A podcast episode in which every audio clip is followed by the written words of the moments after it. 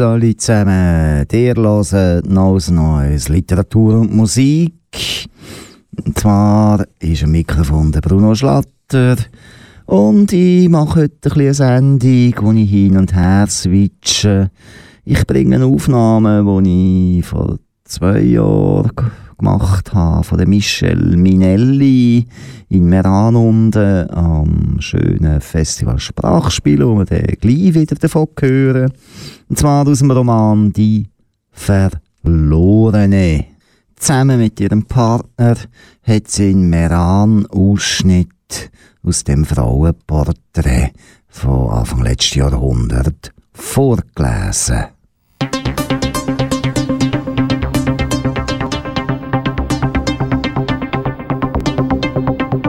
Und von der Musik her haben wir auch etwas, was aus dem letzten Jahrtausend stammt, aus dem 99. Ich kenne Steve Hoog irgendwie, der hat mir im Tausch seine CD gebracht, Organics. Also, es geht um Bio, Electric Fields, Macrobiotic Adventures, Symbiotic Cycle, Organics, eben. Oh, ich habe das Album angelost und es war sofort klar. Gewesen. Ja, das tönt noch etwas, das bringen wir in unsere Sendung.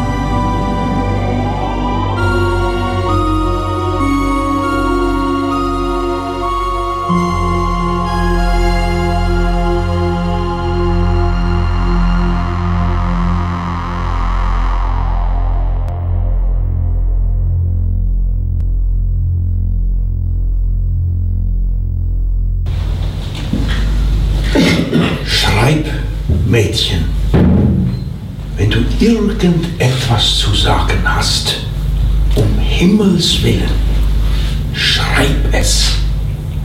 Jetzt. Eine wechselseitige Verlegenheit nimmt von den beiden Besitz.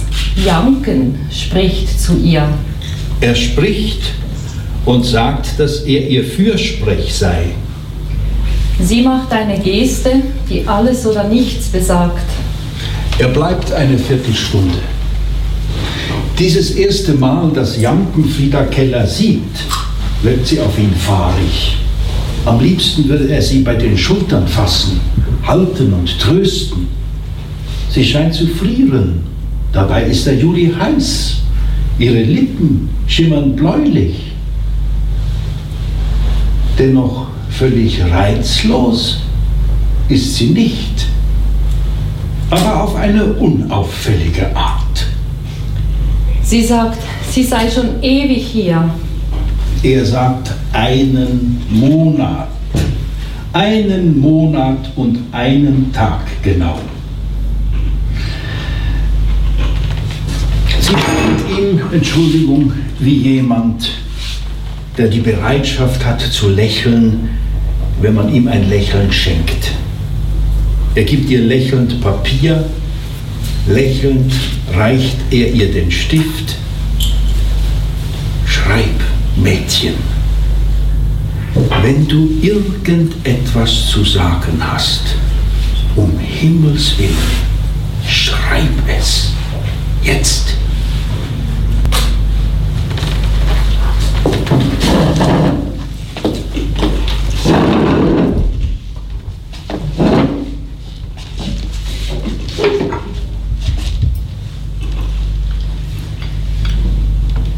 Schon seit Wochen von der Welt abgesperrt, hätte mich manchmal zu Tode weinen können. Dass ich so etwas habe tun können, kann es selber nicht begreifen. Immer und immer bete ich zu Gott, dass er mir diesen großen Fehler doch möchte verzeihen und mich bald wieder unter die Menschen zurückkehren lasse. Ich könnte es gewiss nicht längere Zeit aushalten, kann nichts anderes als immer den ganzen Tag studieren, wo ich sonst den Kopfschmerzen unterworfen bin, hatte ich schon manchmal so grässlich weh, dass ich glaubte, es zerspringe mir der Kopf. Auch nachts finde ich einfach keine Ruhe. Warum lügen Sie? Sie hatten gar kein Leiden. Und am Gehirn hatten Sie es auch nicht. Das bringt Sie doch nicht weiter. Hier steht, wurde Frieda Keller von mir behandelt nach den verabfolgten Medizinen, handelte es sich aber weder um Gehirnentzündung noch um Unterleibsleiden, sondern um Bleichsucht. Da Eisen und China verordnet. Aktenstück 95. Das ist der ärztliche Bericht, Fräulein Keller. Der Bericht eines Gelehrten.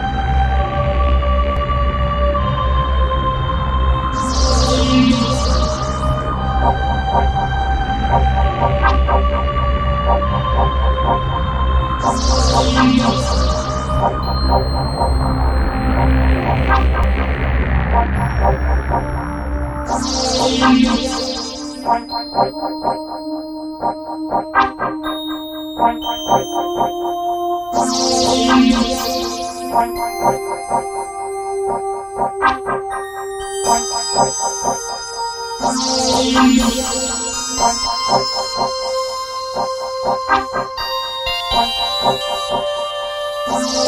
you.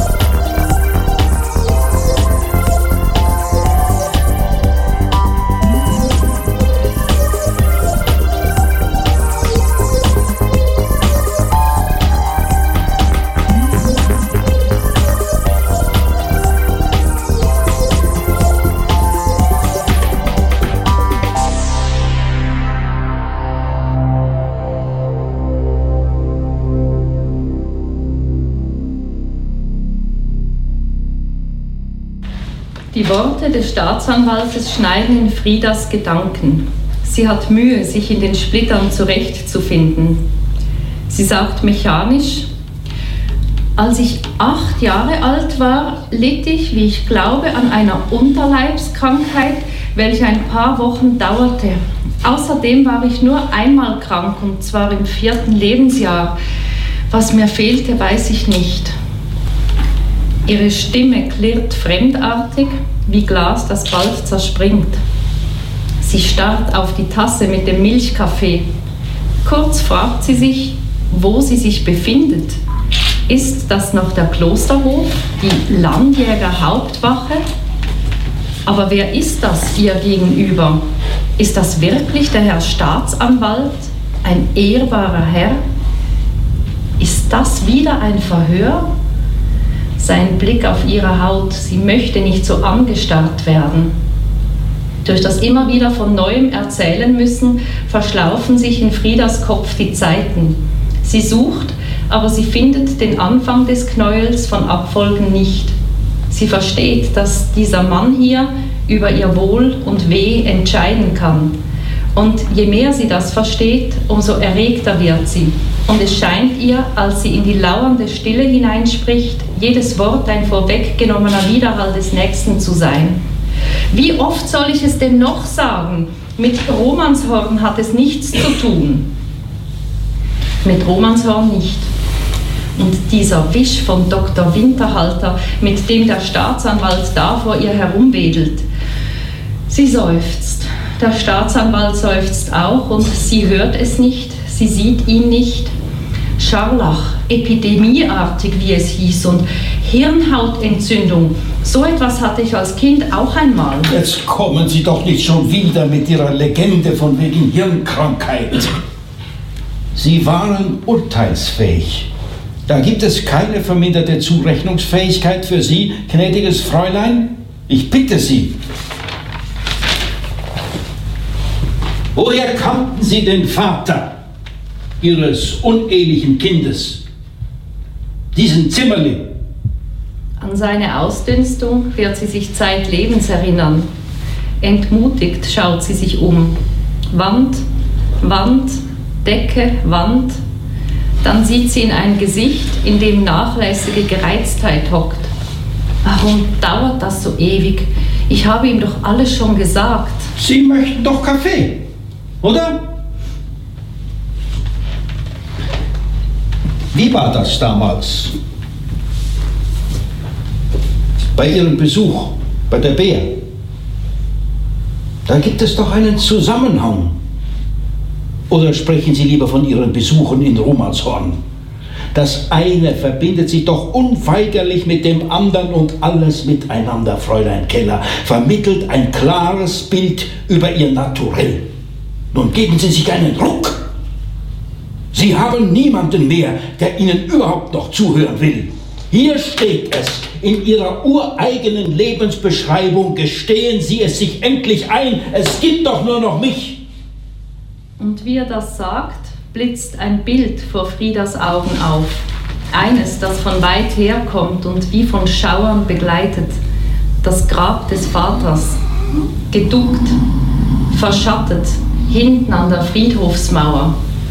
Und sie hört die Stimme der Mutter, wie sie sagt und den Kopf schüttelt dabei. Nein, nein, Kind, zur Beerdigung kommst du besser nicht. Er hätte es nicht gewollt. Weiber, schwachsinniges Geschlecht liederliche Personen. Wer Schuld hat, der soll büßen. Noch so eine. Und ich schlag sie tot. Das Grab, das hat sie lange nachher erst gesehen. Kanal K, Kanal K, Kanal K, Kanal K,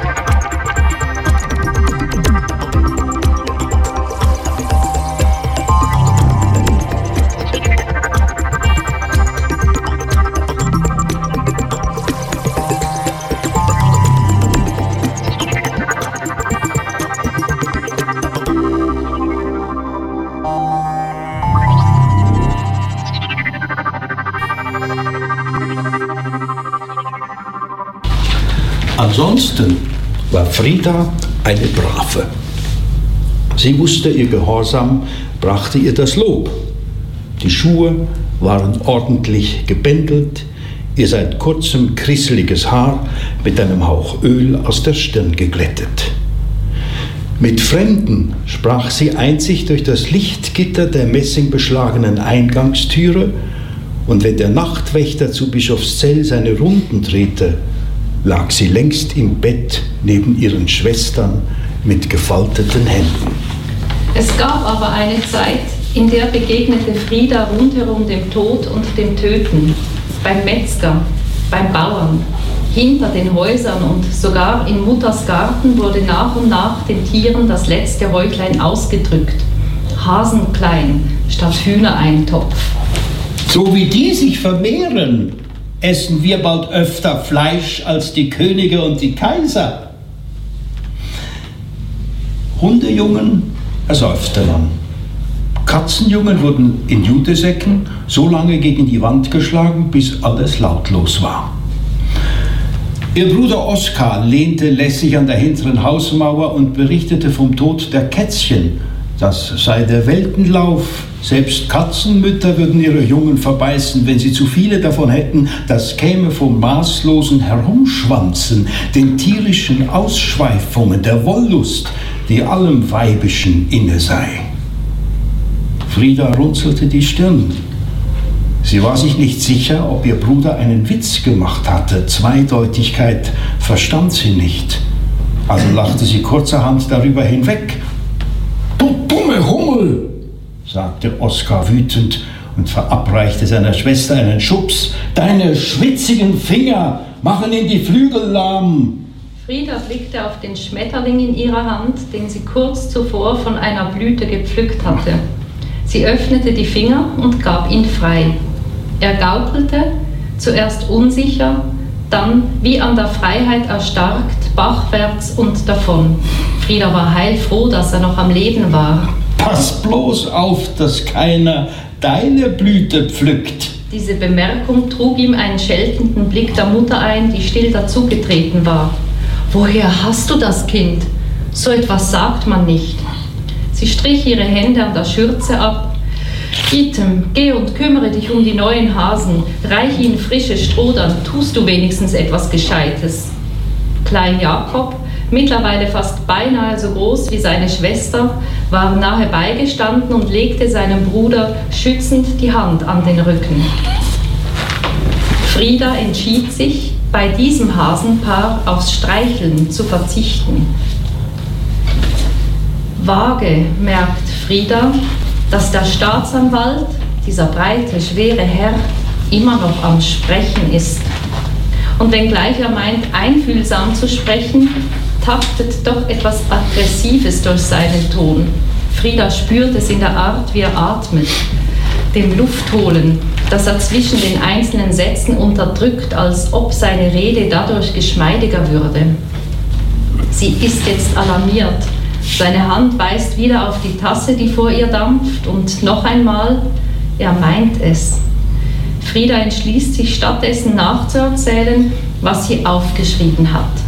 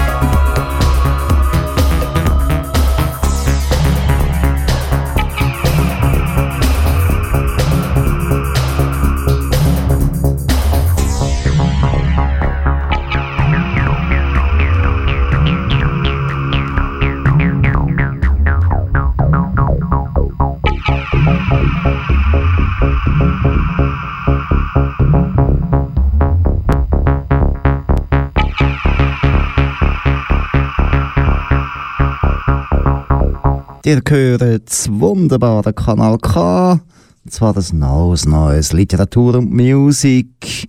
Ich präsentiere eine Aufnahme vom Roman Die Verlorene von Michel Minelli, was sie zusammen mit Peter Höhner vorgelesen hat, im Wechselspiel mit der CD Organics vom Steve Hug, also so richtig Synthesizerlet, Süßerlet und Pfeiferlet und schwebt und ruht.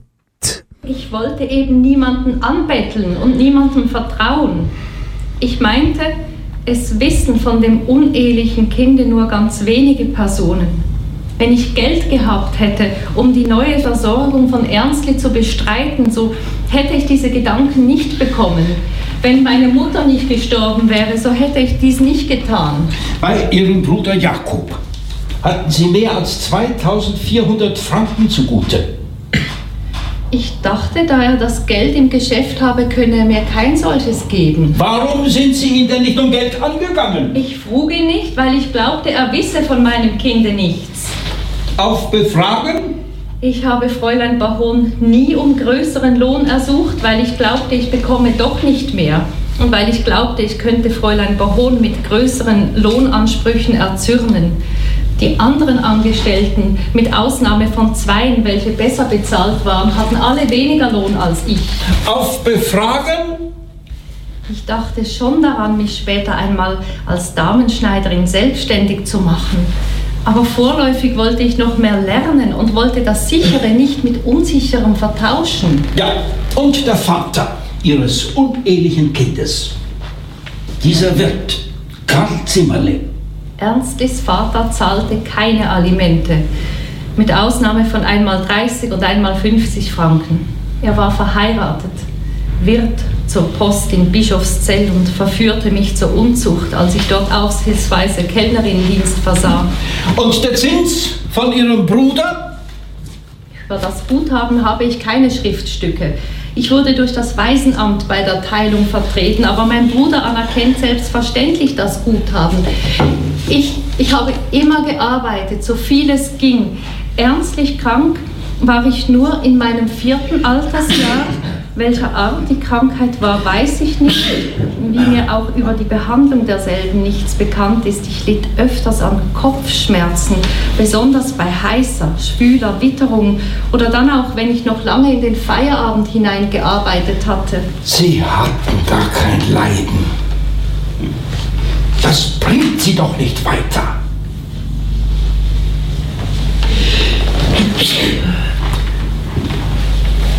Sie hätten wenigstens Ihren Bruder zur Verzinsung Ihres Guthabens anhalten können, was immerhin ca. 100 Franken abgeworfen hätte.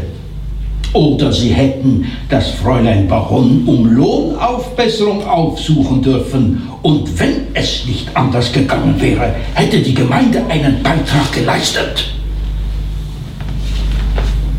Man muss halt Schwuluf tun. Das habe ich nicht getan, weil ich dachte, dass ich dann die Geschichte meiner unehelichen Geburt hätte enthüllen müssen. Das war doch der Heimatbehörde schon längst bekannt. Aber doch nur Einzelnen. Und wenn dann das Unterstützungsgesuch besprochen worden wäre, so wäre es ganz bekannt geworden. Ihr Bruder war Ihr Schuldner und es wäre ihn nichts angegangen, wozu Sie die Zinsen brauchen. Das wäre ihn allerdings nichts angegangen, wozu ich das Geld brauche. Aber er hätte meine Schwestern gefragt, warum ich mit meinem Lohn nicht auskomme. Ergo hat die Verheimlichung der unehelichen Mutterschaft zur Tat Anlass gegeben. Es war wegen des Kostgeldes, allein wegen des Geldes. Ach, Geld, Geld, Geld. Nun geben Sie es endlich zu. Sie haben es wegen Ihrer Liaison getan. Sie wollten Ihre Last loswerden.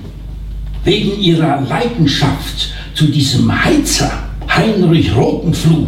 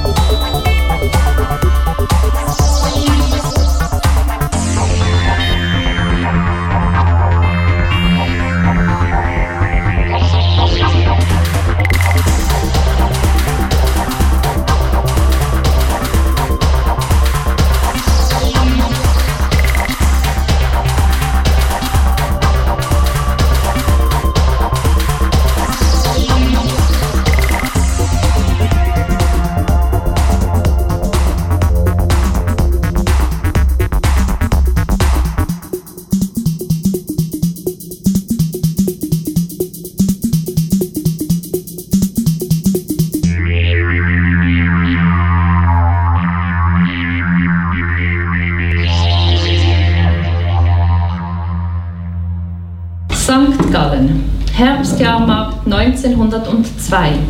Bretterbuden und Zelte. Männer mit festlichem Hut, die Ärmel hochgekrempelt, Frauen in schwungvollen Kleidern, der heisere Ruf der einfahrenden Dampflok, Musik, ein Karussell, Fahnen und Banner im warmen Wind. Man musste aufpassen, wohin man trat. Pferdeäpfel auflesen, dazu fand an diesem Tag keiner Zeit. Frieda war angeheitert, ob so viel Leben und Lebendigkeit, so viel umstandslosem Tun. Sie fühlte sich beschwingt, als ob ihr aus den Schulterblättern Flügel wüchsen, und übermütig rückte sie sich in ihren Stiefeletten zurecht, rückte sich gerade und blickte damit über die Köpfe der beiden Freundinnen hinweg. So eine große war sie, schlank und rank. Sie merkte es, ihr Körper streckte sich, wenn sie es wollte, und überragte die fest umrissenen Grenzen ihres engen, in sich geduckten Lebens willig und sofort. Allerorten wurde Essbares angeboten: Apfelfladen, Käsefladen, Biberli und Wurst. Einige der Festbesucher saßen auf der Wiese und aßen mitgebrachte Brote. Kinder rannten johlend vorbei und wieder tauchte ein Grüppchen Soldaten auf, tauschte mit zappeliger Gestik Zigaretten unter einem Baum. Einer von ihnen pfiff und, das wurde Frieda plötzlich klar, meinte damit sie. Ich existiere. Es gibt mich in der Welt. Ich bin. Nach all den Tagen und Wochen und Monaten und Jahren des mich verstecken müssens meines erfolgreichen Versteckens sieht mich einer an. Einer ist da und der sieht zu mir hin. Später auf einer Wiese, wo man sich für leckeres Knuspern und Knappern einen Plausch unter Freundinnen platziert, wo man die Strümpfe hochgezogen, die Ausgehröcke über die Beine drapiert hatte und züchtig auf einer rotkarierten Decke saß, war es, dass zwei der Soldaten, der eine den anderen vor sich herschiebend, ihren Auftritt hatten. Im Nachhinein war nicht mehr zu sagen, wer den Anfang gemacht hatte, den Faden zugeworfen für ein Gespräch. Und so gab man sich flüchtig die Hand, die drei Frauen auf ihrer Decke, die beiden Soldaten vorgebeugt und steif, der Flachsblonde mit einem höfisch abgezirkelten Schritt. Und von da an, von just diesem einen Augenblick fand ihn Frieda anbetungswürdig, ja, nachgerade perfekt. Dieser hieß Heinrich Rotenfluh und trat an einem sonnenerwärmten Abend in ihr Leben. In den folgenden Tagen wollte Frieda immer und immer wieder zur Kreuzbleiche hoch. Dort, wo die Kaserne stand, fand sie auch ihn. Die Bär, sonst so aufgeschlossen, schüttelte den Kopf. Hier seid mir zwei, ihre heiße Zuneigung für ihn, der Drang, ihm nahe zu sein, das alles überkam Frieda unerwartet, komplett ungewehrt. Es war eine hastige, eine ungeschickte Verliebtheit, ein Gefühl, das sie flattern ließ, das machte sie auch unsicher, bang. Manchmal rutschte ihr eine Frage heraus, bevor sie Heinrichs mögliche Antwort hatte abwägen können. Es war so schwierig, als unerfahrenes Fräulein es einem Mann recht zu machen.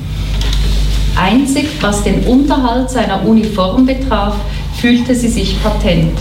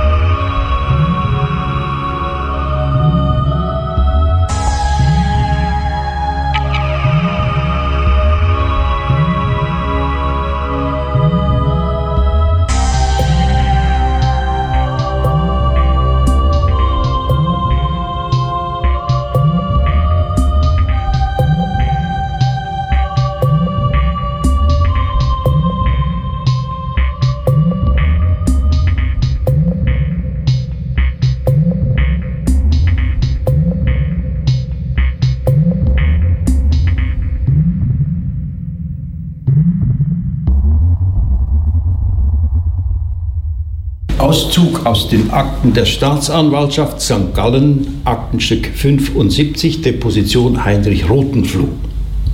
Wird als Zeuge einvernommen Heinrich Rotenfluh, Heizer in Rapperswil, Bahnangestellter, geboren 1877, ledig, welcher nach Mahnung zur Wahrheit Folgendes deponiert.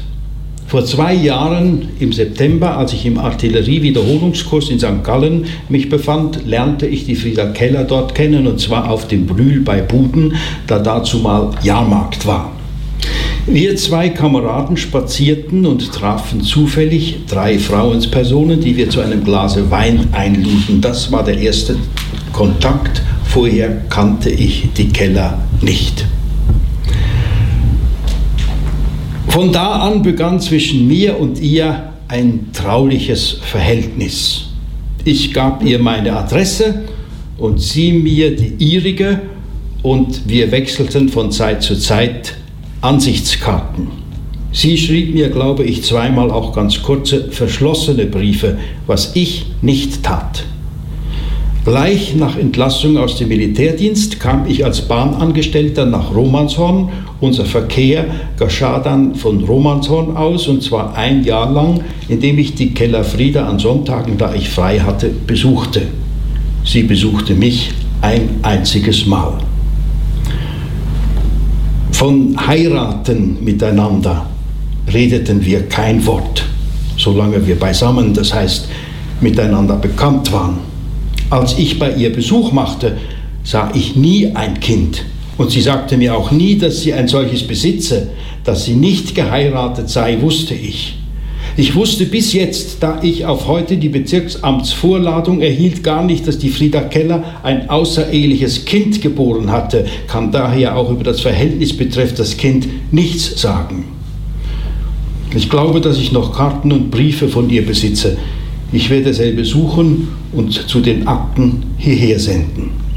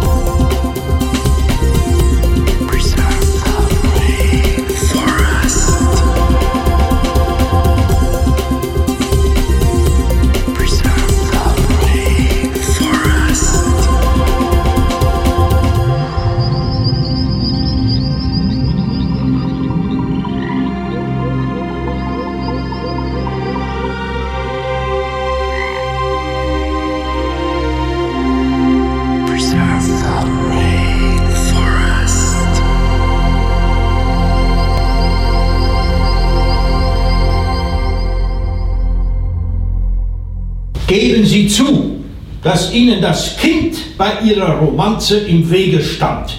Sie wollten mehr von ihm. Sie wollten ihn besitzen. Sie wollten alles. Und alles nur für sich. Frieda schaut entsetzt. Der Staatsanwalt winkt mit einem Papier. Hier steht, Sie hätten ein trauliches Verhältnis zu Roten Flug unterhalten. Traulich. Ja, aber das meint doch nicht. Frieda fehlen die Worte. Mit gefrorenem Blick verfolgt sie die Hände des Herrn Staatsanwaltes, wie sie durch Papiere grusten, eine Karte hervorziehen, eine Postkarte, eine wunderschöne, verschmitzte, liebevolle Postkarte, die sie ausgesucht hatte für ihn, den Heiri, mit dem Bild, das sie verpassend befunden. Wie schmählich, wie beschämend, diese Karte jetzt wiederzusehen, hier auf dem Büro des Herrn Staatsanwalts, wenige Treppenstufen nur von ihrem Turmverlies entfernt. Ach, um wie viel lieber wäre sie jetzt dort oben und von der Welt abgetrennt, allein. Wie hinterhältig auch von diesem Mann, jetzt den Finger, seinen dicken, behaarten Männerfinger darauf zu legen, wie auf einen Beweis, auf die gedruckten Worte. Weißt du noch? Und sie zu fragen, na, erinnern Sie sich jetzt? Das Sujet, eine seidig bebluste Dame mit hochgestecktem, glänzendem Haar, beugt sich durch einen Fensterbogen, das Kinn leicht aufgestützt und lächelt einen Herrn an, einen Adretten mit Stock und Hut und polierten Schuhen, der vor dem Fenster steht. Ein inszeniertes Tête-à-Tête. Man erkennt den Tüll am Boden, die Requisitenlandschaft verrät sich auf den ersten Blick. Aber dennoch ein hingebungsvolles, bei allem sich ziemendem Anstand ein charmantes Postkartenmotiv. Hier steht, und das ist doch Ihre Handschrift, Fräulein Keller. Korrigieren Sie mich, wenn nicht. Also hier steht, in der Berge grüner Pracht hab ich gerade dein gedacht. Ist vom Steigen matt der Fuß, sende doch den besten Gruß, sitze hier im Gras im Garten und schreibe Karten. Viele Grüße, Frieda. Er räuspert sich, lehnt sich zurück und hält ihr ein vielfach zusammengefaltetes und nun aufgeklapptes Brieflein vors Gesicht, sagt Oder hier, Lieber Heinrich, teile dir in Kürze mit, dass Sophie nächsten Montag nach St. Gallen zurückkehrt und Dienstagmorgen wieder verreist nach Kreuzeck zu ihrer Schwester für acht Tage in die Ferien. Jetzt pass auf, was Hund. Möchte dich anfragen, ob du vielleicht nächste Woche nach St. Gallen kommen könntest, würde dann am selben Nachmittag auch frei machen können, dann bei Sophie einen Besuch abstatten, ist nur eine Stunde entfernt, könnten wieder einen lustigen Nachmittag verbringen. Gall, Hund. Mensch, habe sehr lange Zeit, gehe morgen Sonntag in die Kirche, nachher arbeite ich den Tag, damit mir die Zeit schneller vergeht. Aber Gall, Hunsch, bist du ein Racht, Liebe, Liebe. Und ich gebe dir dann wieder mal viel Küss. Frieda.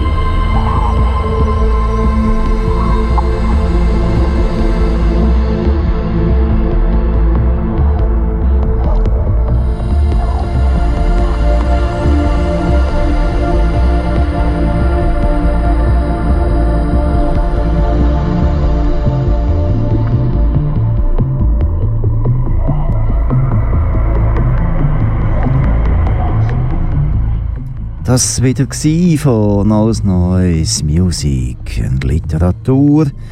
Als Literatur ist die Verlorene von Michel Minelli gelesen worden, von ihr zusammen mit dem Peter Höhner, damals live in Meran. Das schöne Musikteppich, das schöne Ergänzungsalbum Organics vom letzten Ende, vom letzten Jahrtausend, wo uns Steve Hug gemacht hat. Ihr hört natürlich weiter Kanal K. Ihr wisst, dass ich das immer so sage. Es ist und bleibt einfach das beste Radio auf der Welt. Und wenn man nicht Kanal K hört, ist man kein kompletter Mensch. Zumindest kein kompletter Anrauer. Und das wollen ja alle sein, komplette Anrauer. Also bitte hört Kanal K. Und dann sind wir natürlich nächsten Monat, am zweiten Sonntag, zu oben am 6 wieder irgend von einem neues neusistischen Ding. Da kommt wieder eine Stunde. Etwas. Ich schätze jetzt mal, dass ich dann eben die neue Ausgabe von der Sprachspiel in Meran werde euch präsentieren, was dort gelaufen ist. Tschüss zusammen, habt's gut, tun wild.